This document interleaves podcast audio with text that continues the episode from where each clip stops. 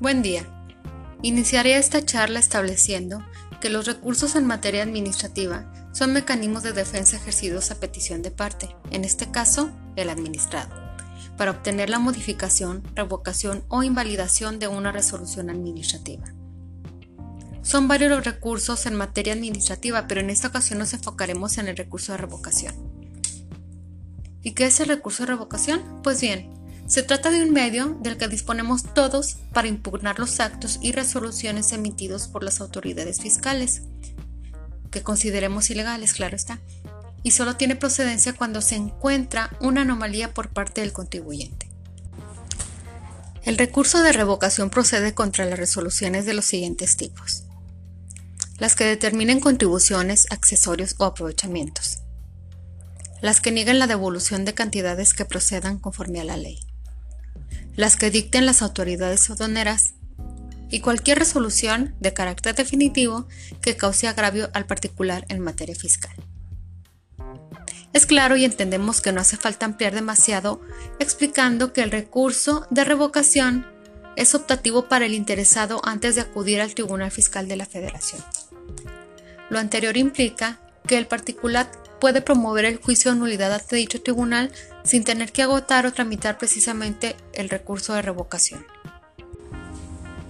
Para poder presentar un recurso de revocación, debemos hacer interposición del escrito en no más de 30 días posteriores a aquel en que haya surtido efectos su notificación y presentarse directamente ante la autoridad que corresponda, pero admite que pueda enviarse a la autoridad por correo certificado con acuse de recibo siempre que el envío se efectúe desde el lugar en que reside el recurrente y debe satisfacer los siguientes requisitos.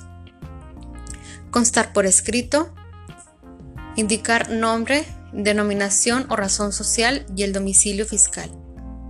Señalar la autoridad a la que se dirige y el propósito de la promoción domicilio para oír y recibir notificaciones y el nombre de la persona autorizada para recibirlas, la resolución o acto que se impugna, los agravios que le cause la resolución o acto impugnado, las pruebas y hechos controvertidos de que se trate, la firma del interesado o por quien esté legalmente autorizado para ello, a menos que el promovente no sepa o no pueda firmar Asimismo, es importante anexar la siguiente documentación. Las que acrediten su personalidad cuando actúe en nombre de otro o de personas morales. En el que conste el acto impugnado. La constancia de notificación del acto impugnado. Las pruebas documentales que ofrezca y el dictamen pericial. También se podrá interponer un recurso de revocación contra actos de autoridades fiscales federales que exijan el pago de créditos fiscales cuando se alegue que estos se han extinguido o que su monto real es inferior al exigido, siempre que el cobro en exceso sea imputable a la autoridad ejecutora. Se dicten en el procedimiento administrativo de ejecución. Afecten el interés jurídico de terceros determinen el valor de los bienes embargados. ¿Cuándo no se puede presentar el recurso de revocación?